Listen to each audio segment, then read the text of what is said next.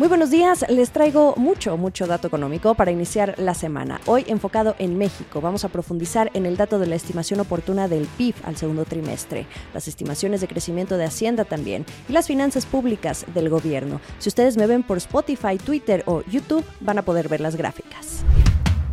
En Unifin impulsamos la valentía de los empresarios que buscan expandir su negocio, ofreciéndoles las mejores alternativas financieras a la medida, con la solidez de 29 años de experiencia. Impulsamos valientes. Unifin, poder para tu negocio.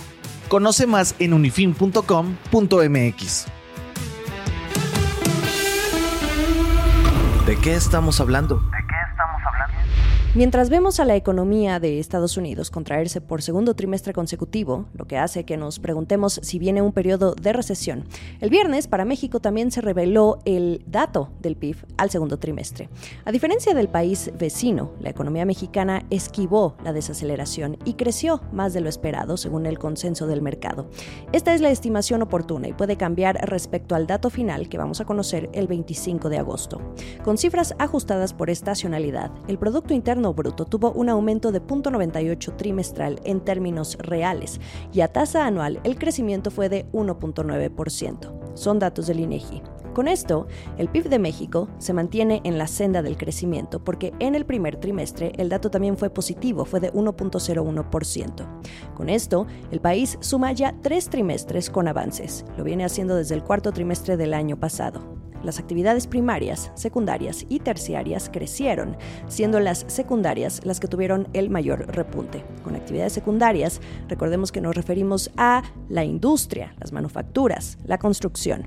¿Por qué vemos a México avanzar mientras Estados Unidos desacelera? Aquí debemos escuchar o leer a los analistas. Son factores diferentes. Por ejemplo, en un hilo vía Twitter, la economista en jefe de Banco Base, Gabriela Siller, explica que la caída de 1.6% del PIB de Estados Unidos en el primer trimestre no se dio por debilidad, sino por un dato de las exportaciones.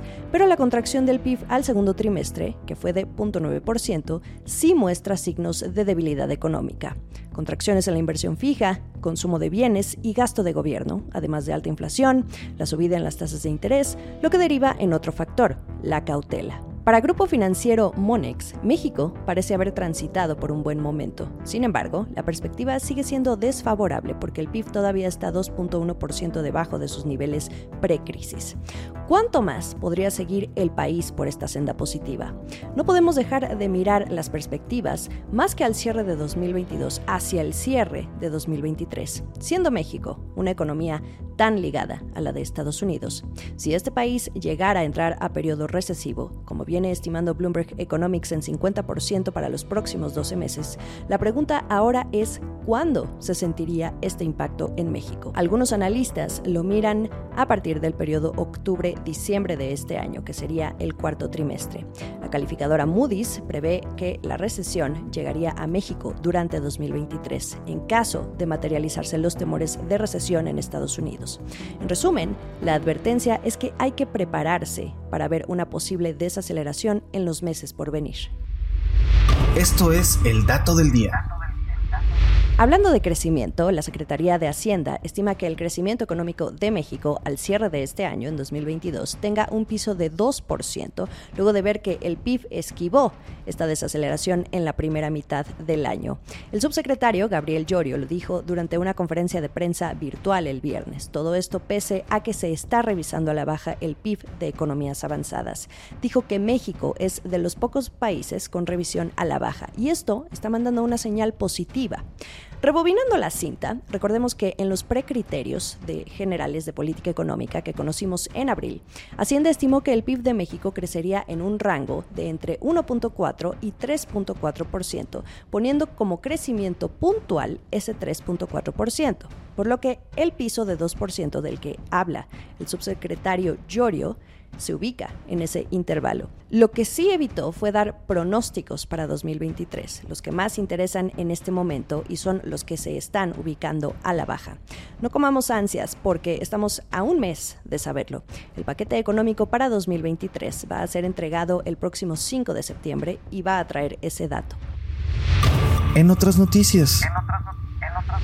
La semana pasada hablábamos brevemente de que el presidente Andrés Manuel López Obrador retomó su discurso de austeridad republicana, incluso de pasar a la pobreza franciscana. Y brevemente nos hacíamos la pregunta de qué podrían estar revelando entonces las finanzas públicas del gobierno.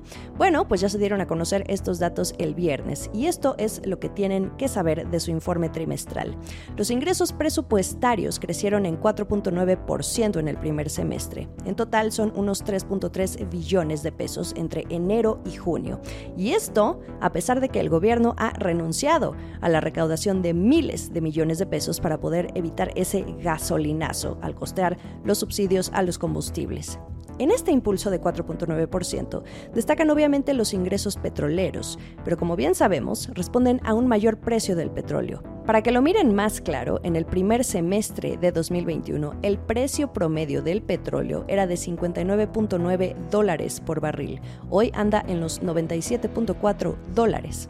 En particular, los ingresos del gobierno federal y de petróleos mexicanos, de Pemex, mostraron crecimientos reales anuales de 37.6% y 24.4% respectivamente. El último sorbo.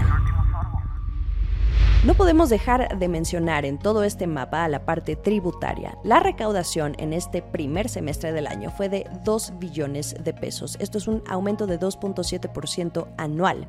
Como decíamos, este aumento se da pese a la menor recaudación del IEPSA combustibles, el impuesto especial sobre productos y servicios, por los estímulos fiscales y complementarios que ha estado dando el gobierno para no impactar a la cartera de los mexicanos. Algo, por cierto, considerado como un arma política muy poderosa a la hora de querer ganar simpatía. Eso sí, la ayudadita también significa dejar de recaudar. Los estímulos fiscales a las gasolinas han costado al gobierno unos 163.441 millones de pesos entre enero y junio, siendo el mes de junio el que hasta ahora ha implicado la mayor pérdida recaudatoria en el semestre para el gobierno. ¿De dónde está saliendo el dinero para los subsidios a las gasolinas? Este gasto está siendo financiado por los ingresos petroleros adicionales. Esto significa, según el subsecretario Gabriel Llorio, que las finanzas públicas están teniendo dos flujos, uno de salida para poder mantener el precio de la gasolina estable y uno de entrada, que es por los mayores ingresos petroleros por el precio del petróleo. Reitera que los estímulos son temporales, sobre todo ahora que se observa un ajuste a la baja en los precios del petróleo.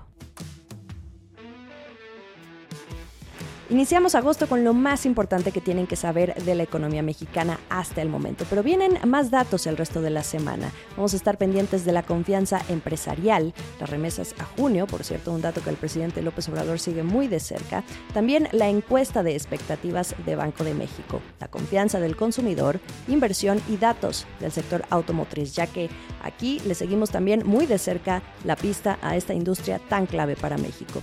Feliz inicio de mes, que sea uno muy para todos. Esta fue la estrategia del día, escrito y narrado por Jimena Tolama, producido por Arturo Luna y Daniel Hernández. Que tengas un día muy productivo.